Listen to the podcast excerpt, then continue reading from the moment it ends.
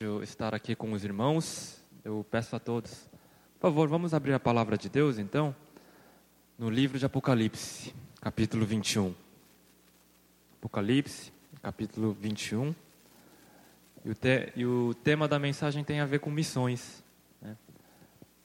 Eu não sabia que a terceira semana aqui na igreja era a semana de missões, mas tanto a mensagem hoje de manhã quanto a aula da escola dominical serão sobre missões. Não, não, não conversamos nada an anteriormente, né? Mas pela soberania de Deus estamos aqui. Nós vamos fazer o seguinte: vou, eu vou ler o capítulo todo, 21, 22, no, cap, no capítulo 22 até o versículo 5. Por favor, peço aos irmãos que pacientemente acompanhem a leitura da palavra de Deus, que diz assim: Vi novo céu e nova terra, pois o primeiro céu e a primeira terra passaram e o mar já não existe. Vi também a cidade santa, a nova Jerusalém, que descia do céu da parte de Deus, ataviada como noiva adornada para o seu esposo. Então ouvi grande voz vinda do trono, dizendo: Eis o tabernáculo de Deus com os homens Deus habitará com eles. Eles serão povos de Deus, e Deus mesmo fará com eles. E lhes enxugará os olhos toda lágrima, e a morte já não existirá. Não haverá luto, nem pranto, nem dor, porque as primeiras coisas passaram. E aquele que está sentado no trono disse: Eis que faço novas todas as coisas. E acrescentou: Escreve, porque estas palavras são fiéis e verdadeiras. Disse-me ainda: Tudo está feito. Eu sou o Alfa e o Ômega, o princípio e o fim. Eu, a quem tem sede, darei de graça da fonte da água da vida. O vencedor herdará estas coisas, e eu lhe serei Deus, e ele será meu filho. Quanto porém aos covardes, aos incrédulos, aos abomináveis, aos assassinos, aos impuros, aos feiticeiros, aos idólatras e a todos os mentirosos, a parte que lhes cabe será o, o lago que arde com fogo e enxofre, a saber, a segunda morte. Então veio um dos sete anjos, que tem as sete taças cheias dos últimos sete flagelos, e falou comigo, dizendo: Vem, mostrar-te-ei a noiva, a esposa do cordeiro.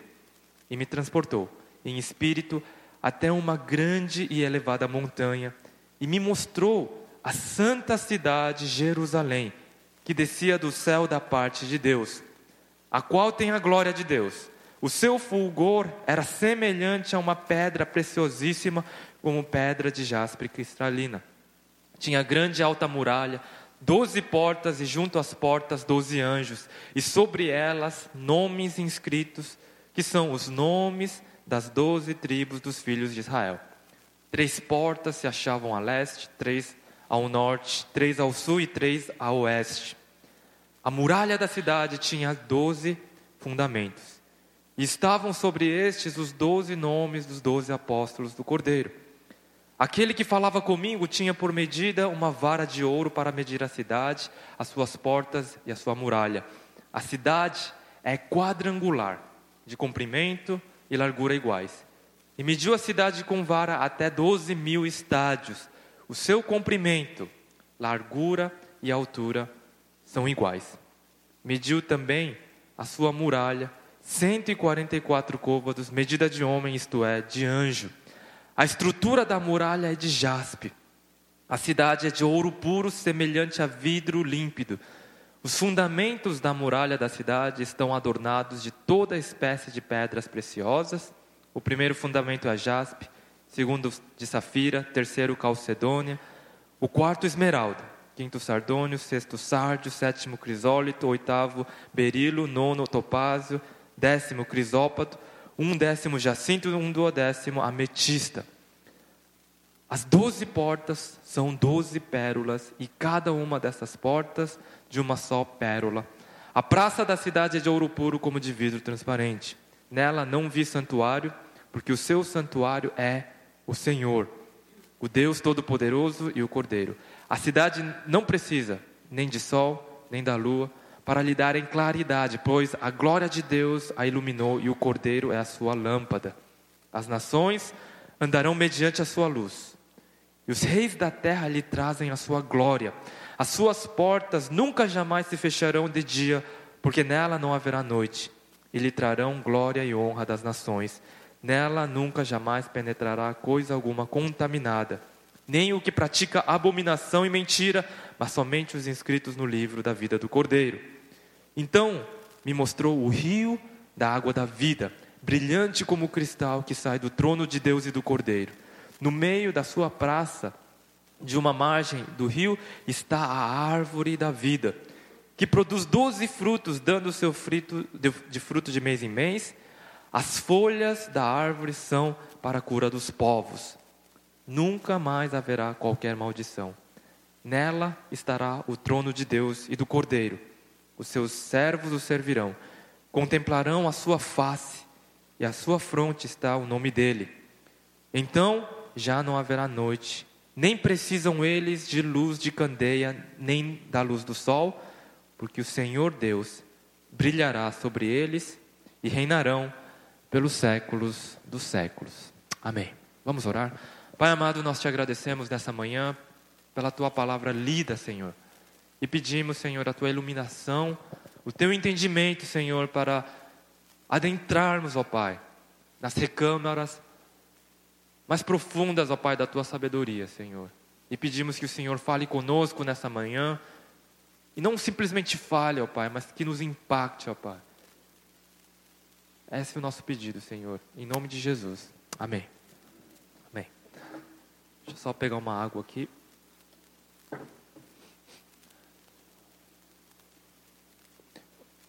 Meus irmãos, essa passagem que nós acabamos de ler é a descrição da nossa morada eterna, o céu. Né? E quando, quando nós lemos uma passagem como essa, é, diferentes reações aparecem. Para aqueles que são mais crentes, né, são abençoados e que passagem maravilhosa. Mas para os incrédulos ou pessoas um pouco mais honestas dizem assim, isso não faz muito sentido, né? porque a, o céu que a gente espera, com ruas de ouro e tudo que a gente leu nessa, nessa passagem aqui, é, parece um pouco estranho. Né? Olha só coisas estranhas aqui que acontecem. Né? Essa cidade fica numa montanha, né? E ela tem o quê? Mais ou menos 12 mil estádios, diz aqui a medida. 12 mil estádios, convertido para quilômetros, dá mais ou menos 2.400 quilômetros. A distância mais ou menos de São Paulo até Recife. E diz aqui que essa cidade é o que? Forma quadrangular, é um quadrado. E a sua altura, largura e comprimento são iguais. É uma caixinha. Agora vocês conseguem imaginar uma cidade com prédios, com estrutura, que o comprimento e a largura 2.400 quilômetros. A altura também. Imaginou um prédio com 2.400 quilômetros de altura.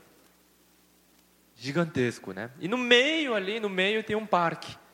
Tem um parque ali, tem uma pracinha, onde tem o quê? Um jardim, onde tem água, um rio da água da vida, a árvore da vida está lá bem no meio e com frutos que dão a cada mês. É, é um tanto estranho, né? Mas eu fiz uns cálculos. Eu fiz um cálculo assim meio maluco, mas eu fiz, tá? Vamos supor, vamos supor que serão salvas. Os eleitos de Deus são mais ou menos 5 bilhões de pessoas. Tá? Hoje no mundo nós temos 7 bilhões. Podemos dizer que crentes nós chegamos a quase 1 bilhão. Então, na história da salvação de Deus, desde lá de Adão até a segunda volta de Cristo, vamos dizer assim, 5 bilhões, chutando por baixo, tá? 5 bilhões. Aí eu fiz a, a, conta, eu não sou bom em matemática, mas eu fiz lá a conta. 5 bilhões de pessoas dividido por 2.400 quilômetros ao cubo. Sabe qual vai ser o tamanho da sua mansão espiritual lá no céu? Da sua mansão celestial? 4 metros quadrados para cada pessoa. 4 metros quadrados. É pior que aqueles apartamentinhos lá no Japão, onde você entra assim, né? Que, que não tem nem lugar para pisar. É um, é, um, é um caixote assim que você entra, assim, né? É pior que isso. Será que é isso que a Bíblia está nos ensinando? Será que tudo que está nessa passagem é algo literal? As ruas de ouro, todas essas joias enfeitando a cidade, essas portas, portas que são pérolas. Imagina uma pérola imensa que você tem que abrir. Como é que você abre? Ela rola assim? Não.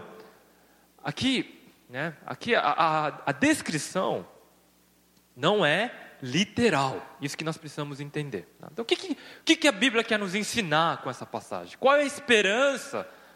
Que a Bíblia quer nos passar. Porque a esperança é algo muito importante, um motivador muito importante. Quando aqueles terroristas muçulmanos, eles vão lá e explodem prédios, jogam aviões em prédios, explodem bombas amarradas no seu próprio corpo, o que, que eles querem? Eles querem chegar no céu deles, onde vão estar o quê? 70 virgens esperando eles no harém. Esse é o céu para eles, eles querem isso. Porque o martírio para o muçulmano é, única, é o único caminho para eles terem certeza na salvação. E o cristão? E nós, crentes? Qual é a nossa esperança? E a nossa esperança não pode ser coisas materiais. Ah, eu quero ruas de ouro, eu quero, eu quero uma mansão imensa, que pelos cálculos não é tão imensa assim, né? Nós precisamos ter uma noção clara da nossa esperança. Então, Vamos tentar entender o que, que significa tudo isso aqui. Bom, em primeiro lugar, o céu, em primeiro lugar, o céu é a restauração do jardim do Éden.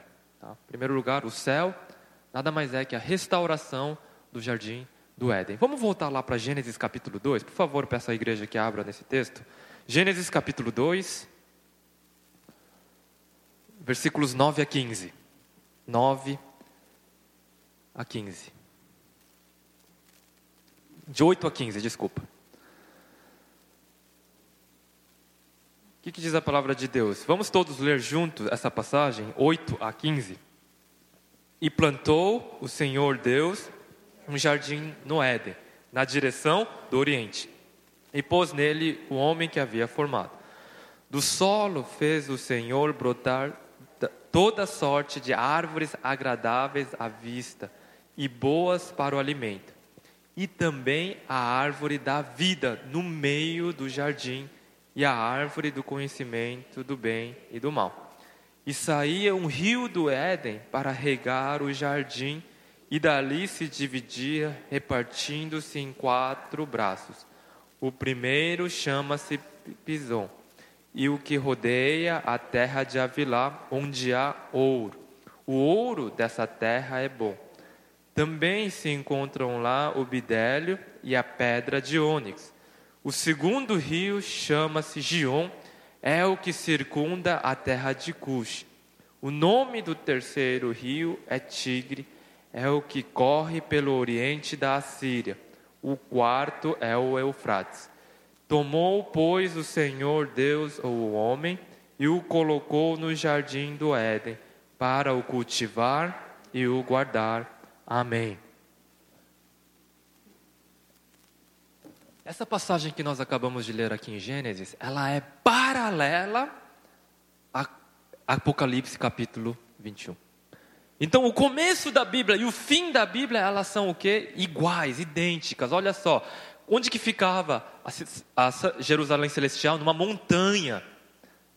Aqui, como nós sabemos, não tem a palavra montanha aqui no Jardim do Éden, mas como nós sabemos que ela está num, num lugar elevado? Porque toda nascente de grandes rios vem da onde? De um alto lugar.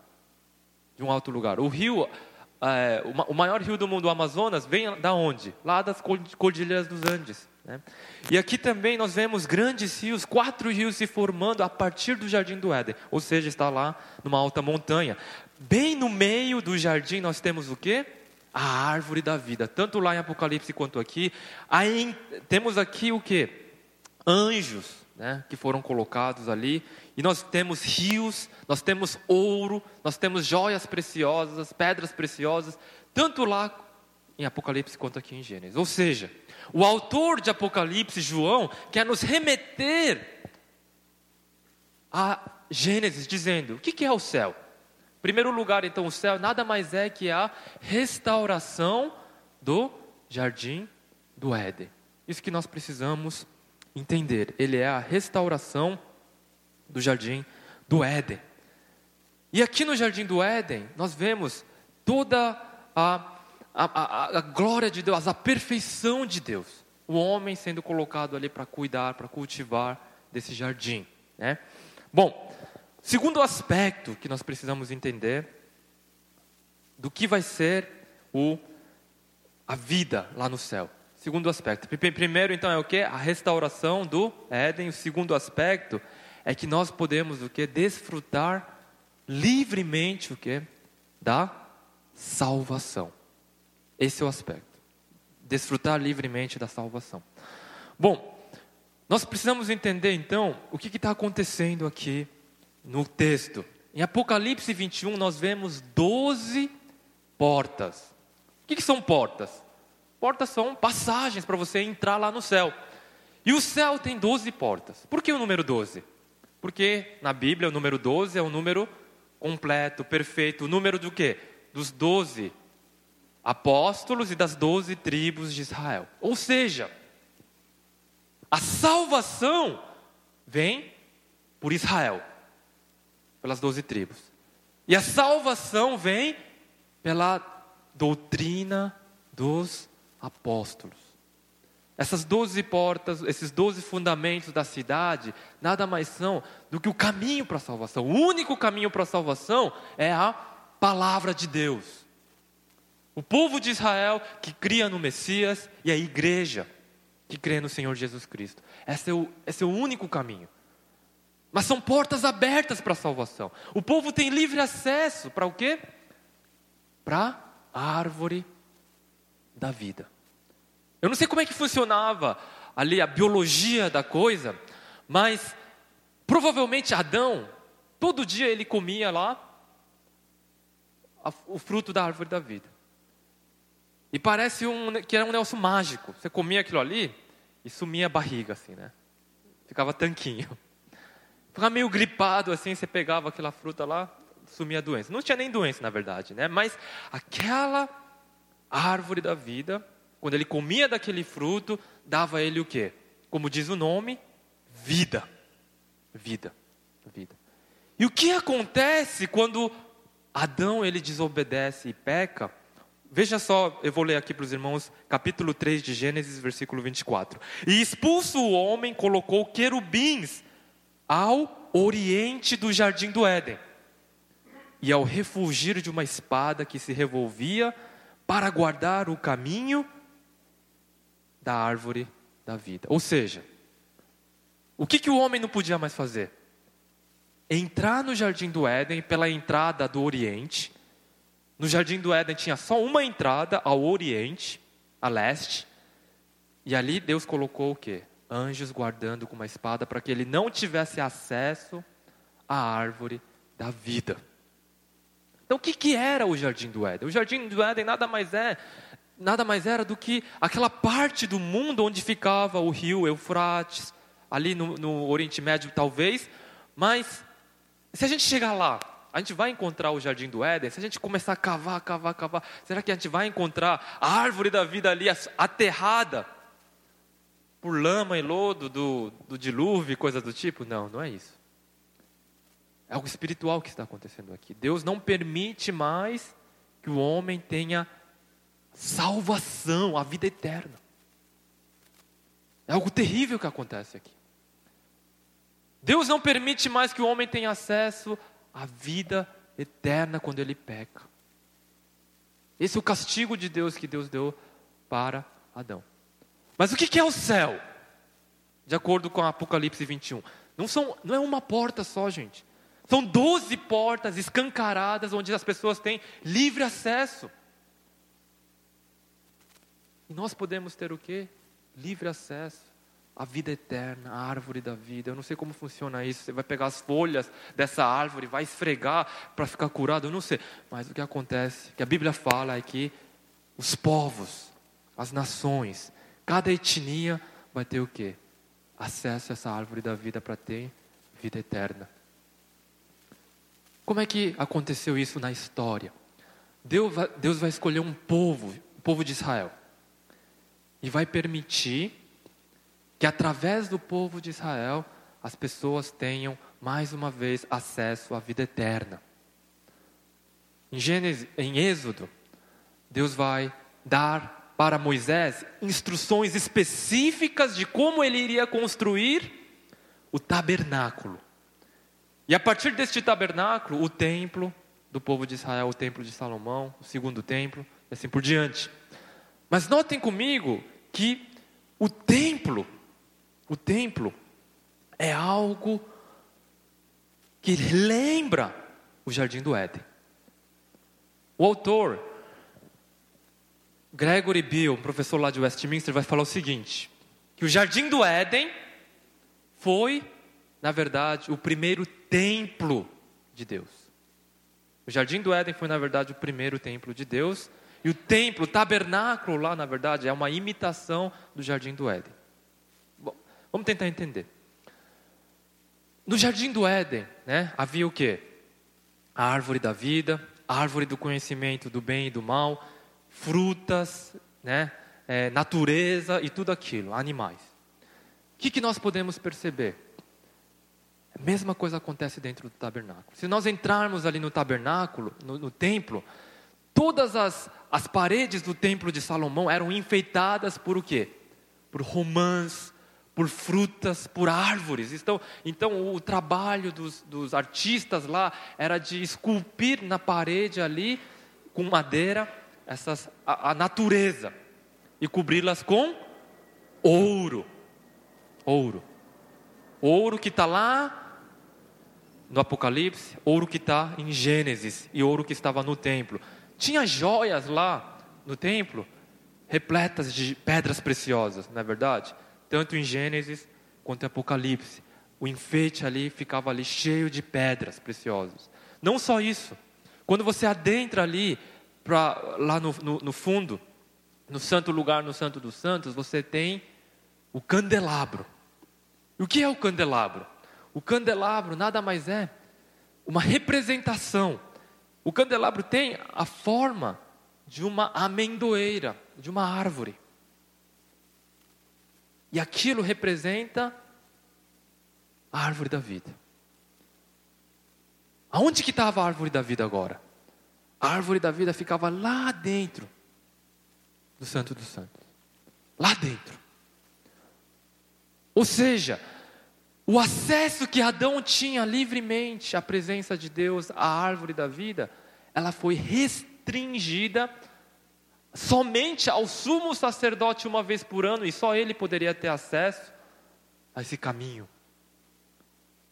E ele levava ali o perdão dos pecados, ele pedia o perdão dos pecados através do sacrifício.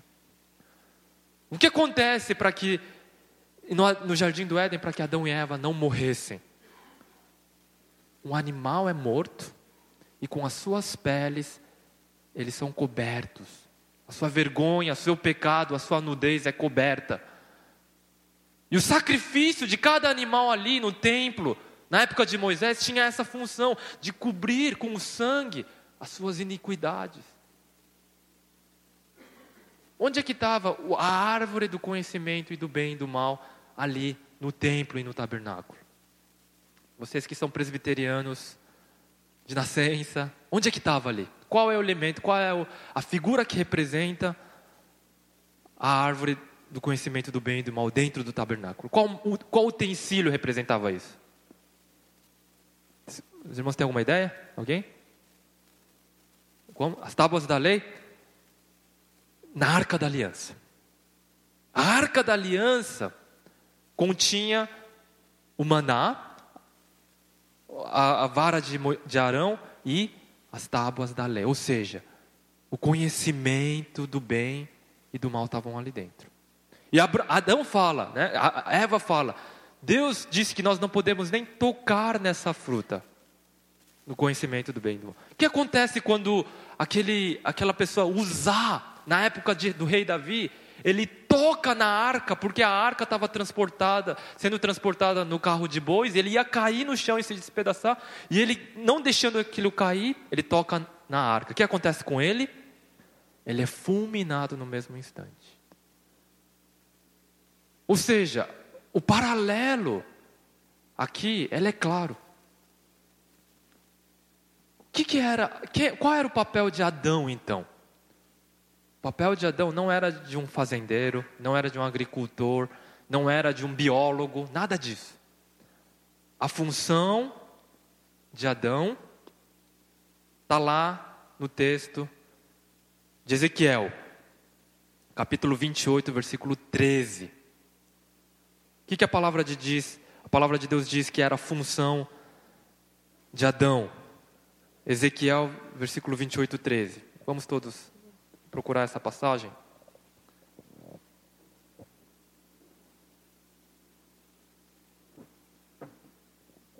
Alguns comentaristas vão dizer que essa passagem se refere a Satanás, mas é, exegeticamente isso não é comprovado. Tá? É muito mais provável aqui que em Ezequiel 28, 13 está falando de Adão.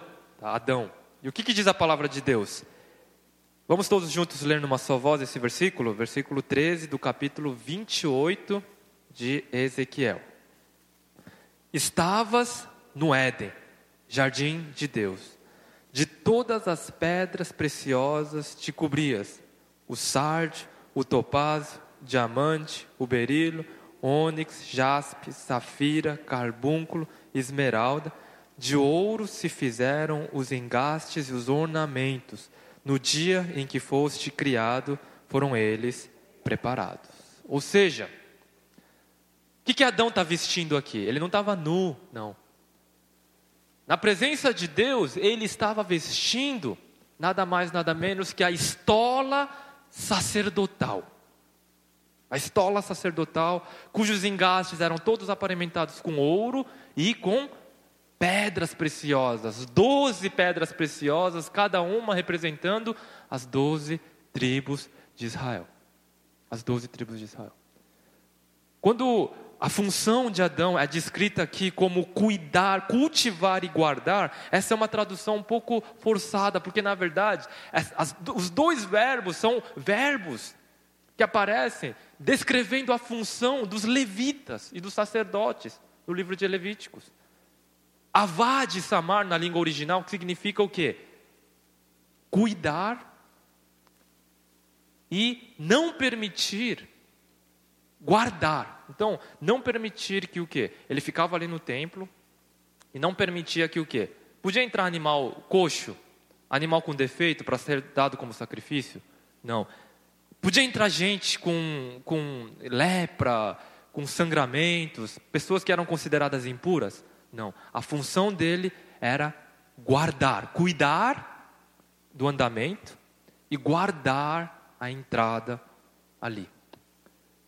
E é justamente essa função que Adão falha, porque ele deixa no templo sagrado de Deus, que era o jardim do Éden, ele deixa entrar alguma coisa que era contaminada, impura. A serpente, Satanás, com o seu veneno, com a sua mentira, ele entra lá, eles dão ouvidos a isso e permitem que eles sejam influenciados pela mentira de Satanás, ou seja, ele deixa de cumprir a sua função de sacerdote. Então, o pecado de, de, de, de Adão não foi simplesmente desobedecer a Deus, mas também foi de esquecer o seu chamado como sacerdote. Como sacerdote. Ele falhou em guardar o templo de Deus. Ele falhou. E por isso que veio a morte. Mas agora havia solução para esses problemas. Um povo é chamado e pela qual as pessoas deveriam vir para Jerusalém adorar a este Deus. Aonde? No seu santo lugar, no Monte Santo de Sião. Por isso que quando Jesus fala, conversa com aquela mulher samaritana e ela pergunta: onde é que é o lugar correto de nós adorarmos? Aqui Neste monte em Samaria ou em Jerusalém? E por isso Jesus fala: é lá em Jerusalém que é o lugar correto de você adorar. É lá que é o lugar correto. E Deus faz questão de colocar o povo de Israel aonde? Lá, naquele lugar. Que era uma grande rota comercial. As grandes nações do mundo estavam ao quê? Ao redor de Israel. E o propósito de Deus se cumpre na época de Salomão, onde toda a glória de Deus, o, o reino de Israel chega ao seu ápice. E ali eles conseguem evangelizar muitas nações. As pessoas passam pelo templo, trazem suas ofertas, suas adorações. E a rainha de Sabá, que tem suas origens hoje onde fica a Etiópia, tal foi o impacto do povo de Israel que até hoje uma igreja forte perdura lá na Etiópia. Porque eles foram evangelizados desde a época de Salomão. O eunuco etíope lá, da, lá de Filipe, em Atos, também vem dessa origem. E ele é evangelizado por, por Filipe naquela ocasião também. Ele veio lá da Etiópia para adorar uma vez por ano e trazer seus sacrifícios. E nessa ocasião é que ele é evangelizado acerca de Jesus Cristo. Ou seja, a salvação veio através do povo. Mais uma vez, a porta para a entrada do templo estava sendo aberta ao Oriente. Mas o que acontece na história? O que acontece na história? O povo de Israel falha. Assim como Adão, ele falha. Ele passa a voltar para si mesmo. É tudo sobre Israel, sobre Israel e sobre Israel. Eles esquecem dos povos, eles esquecem das demais nações, eles simplesmente procuram bênçãos materiais, segurança, paz, conforto, que Deus pode trazer e esquecem da sua missão. E quando eles esquecem da sua missão e quebram a aliança de Deus, Deus vai fazer o quê? Deus vai abandonar a sua presença. Naquela visão terrível, a nuvem da glória de Deus deixa o templo. Aquilo, sem a presença de Deus, nada mais era do que prédio, do que cimento, do que madeira, do que matéria sem valor nenhum. E a promessa que Deus dá era de um novo e glorioso templo. Um novo e glorioso templo. Isso acontece. Isso acontece quando? Quando nós vemos a encarnação. Quando Jesus Cristo vem a este mundo, nós vemos esse novo templo sendo construído aqui. Capítulo 1 de João, por favor, vamos abrir no capítulo 1 de João. Capítulo 1 de João.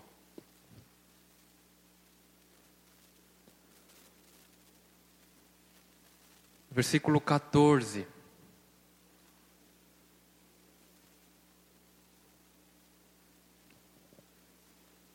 versículo 1, capítulo 14 diz o que? E o Verbo se fez carne e habitou entre nós. O Verbo, só até aí. O Verbo se fez carne e habitou entre nós. A palavra habitou entre nós, aqui todos sabem, é a palavra montou tenda. Ou literalmente tabernaculou entre nós. O Verbo eterno de Deus, o próprio Deus, veio e montou o quê? A sua tenda. Que tenda é essa? O tabernáculo. Tabernáculo. O que, que Jesus falou? Quando ele olhou para aquele templo, os discípulos falaram: Olha que construção maravilhosa. E Jesus fala, falou para eles o quê? Que eu vou fazer o quê? Reconstruir. Esse templo vai ser destruído. Eu vou reconstruir em três dias, porque ele estava falando do quê? Do seu templo, o seu corpo era o templo.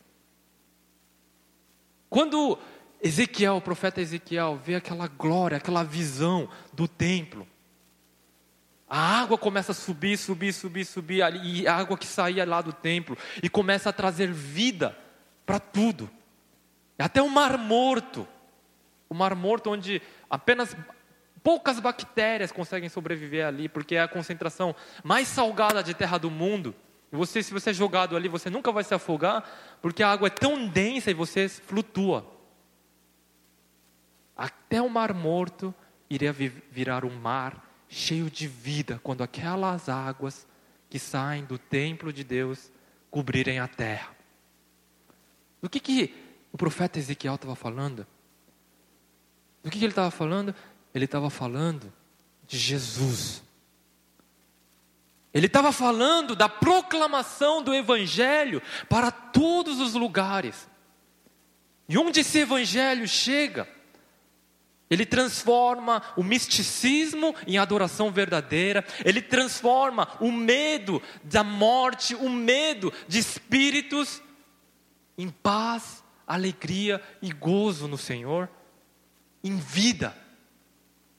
Onde havia morte, vida e vida eterna. Em 1 Coríntios, capítulo 3, versículo 16, o que, que diz lá? 1 Coríntios 3, 16. 1 Coríntios 3, 16. Vamos todos ler juntos?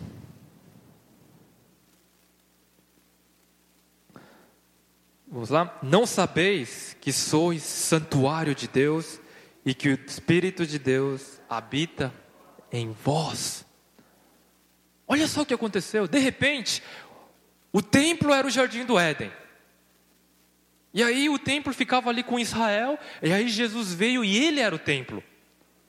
Mas a partir de um certo momento, todo crente se torna o santuário de Deus, o templo de Deus. Como isso aconteceu? Como isso aconteceu? Quando Jesus ele morre, é crucificado ali no templo, no, na, na, na, no Calvário. Mateus, ele traz uma descrição maravilhosa do que aconteceu ali. Quando Jesus deu o seu último suspiro e disse: Está o que? Consumado. O que acontece? O véu que estava lá no templo se rasga de cima para baixo. E de repente, rochas explodem. Os mortos, os santos, eles ressuscitam. O que aconteceu ali? Normalmente, quando nós vemos o que? Essa imagem de do véu sendo rasgado e o, e o crente tendo livre acesso a Deus, é uma visão do, do, livro de Hebreus, da carta aos Hebreus, no qual o, o crente ele pode fazer as suas orações com a certeza de que Deus ouvirá as suas orações, certo? É um caminho que nós entramos na presença de Deus. Mas ali em Mateus aconteceu o quê? O inverso. O inverso, o outro caminho. E qual é o outro caminho? A glória do Senhor, a presença de Deus que estava ali contida naquelas quatro paredes, no Santo dos Santos, onde ninguém podia entrar senão o sumo sacerdote uma vez por ano. O que, que acontece? Quando o véu se rasga, toda a glória de Deus, todo o poder de Deus, a presença de Deus, então ela vai sair para o mundo. E quando a glória de Deus e a presença de Deus sai para o mundo, o que, que acontece? Rochas explodem e os mortos se levantam. Quem já assistiu aquele filme Ben-Hur? Ben-Hur. Filme bem antigo da década de 70, né? Vale a pena, gente. Vale a pena. E o que, que acontece numa das cenas quando Jesus ele, ele morre ali? As duas irmãs de Ben-Hur, que eram leprosas, de repente elas são curadas. Uma cena linda do cinema. Quando o cinema ainda fazia filmes muito bons, né? Cena linda. É isso que acontece. A glória de Deus ela sai do templo e vai para todos os lugares.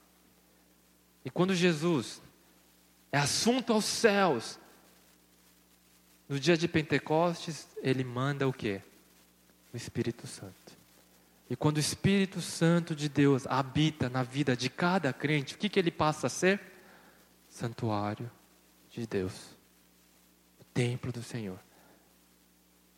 O que, que isso quer dizer? Que cada um de nós, nós somos representantes de Deus como Adão foi, cada um de nós somos mini templos ambulantes.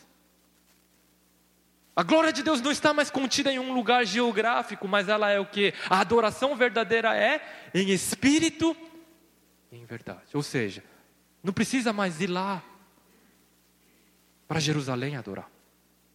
Porque veio o tempo, disse Jesus, virá o tempo, e ele já veio, em que os verdadeiros o adorarão em espírito, ou seja, não importa o lugar, o Espírito Santo, onde nós estivermos.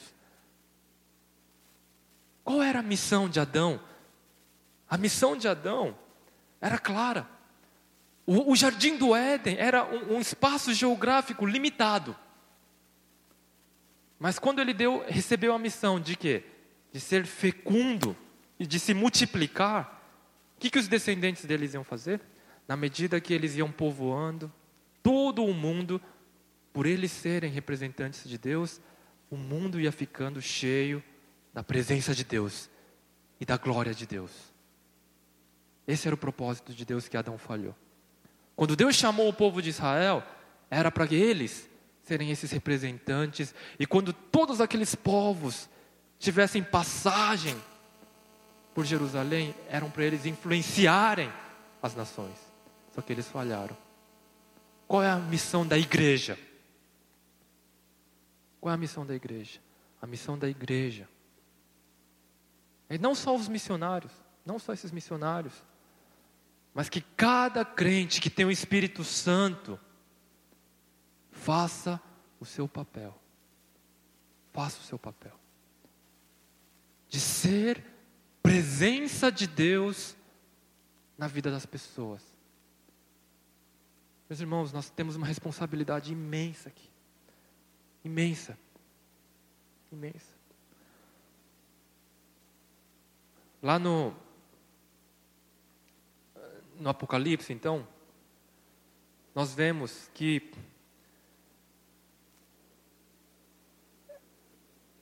é o templo ali também. Então, o que, que era aquela, aquela, aquele, aquele lugar quadrado, né? Quadrado, de 2.400 quilômetros de comprimento, altura e largura iguais. Nada mais era, nada mais é do que o santo dos santos. O único lugar quadrado ali que tinha era o Santo dos Santos. E essa forma nos remete a isso. E qual era a extensão disso? 12 mil estádios. O que, que são 12 mil estádios? 12 mil estádios era a extensão do mundo conhecido do Império Romano. De ponta a ponta, o Império Romano tinha 12 mil estádios, ou seja, para João, era um mundo conhecido. O que, que ele está querendo dizer? Que lá, no futuro, em Apocalipse, nós iremos viver um, num lugar onde todo milímetro, todo centímetro, todo lugar vai ser o quê? O santo dos santos. Onde o lugar onde a presença de Deus está. Nós ainda não chegamos lá. Nós ainda não chegamos lá. Existem hoje muitos povos eleitos de Deus que ainda não conhecem o nosso Senhor Jesus. Existe nessa cidade aqui muitos eleitos ainda que não conhecem a Deus. E cabe a nós essa responsabilidade. Cabe a nós levarmos a presença do Deus glorioso a todos que ainda não conhecem ao verdadeiro Senhor Jesus Cristo. Em Apocalipse, que é o último templo, você não vê sacrifício, né? Porque todo templo precisa de sacrifício. Não tem sim. Não sacrifício de animais. Mas em Apocalipse, sacrifício, sabe de quem é? são os próprios santos vestidos de roupas brancas manchadas de sangue. de sangue. Povo de Deus, que se sacrifica, que se sacrifica para fazer isso. Não é algo fácil. Não é uma vitória ganha, simplesmente. Que a gente está no modo automático, no piloto automático, mas é preciso sacrifício, suor, lágrimas do seu próprio povo, para que essa visão gloriosa do templo lá no céu, em Apocalipse, se cumpra. E essa é a nossa responsabilidade, irmãos. Que Deus nos abençoe e que Deus possa nos capacitar e nos fortalecer. Que nós possamos nos encher do Espírito Santo e que isso faça diferença aonde Deus nos colocou. Amém? Vamos orar.